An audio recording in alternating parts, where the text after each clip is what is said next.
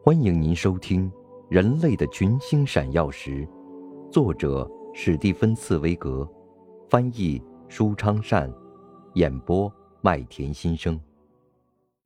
第十三集，认清危险。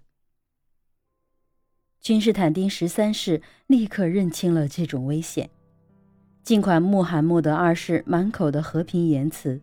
但君士坦丁十三世还是怀着那种人人可以理解的惴惴不安的心情，向意大利、向教皇、向威尼斯、热那亚派去一个又一个的使节，请他们派大战船和士兵来支援。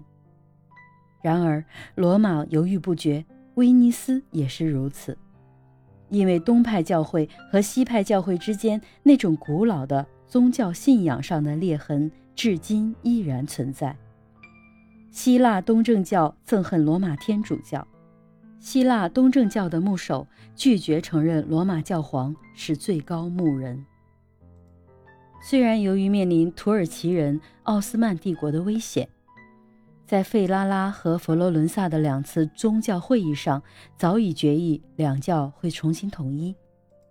并保证支持拜占庭反对土耳其人奥斯曼帝国的斗争，以此作为统一的条件。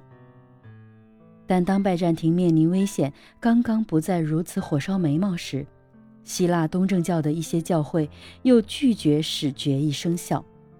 一直到穆罕默德二世已经成为苏丹的此刻，危急的形势才战胜了东正教的固执。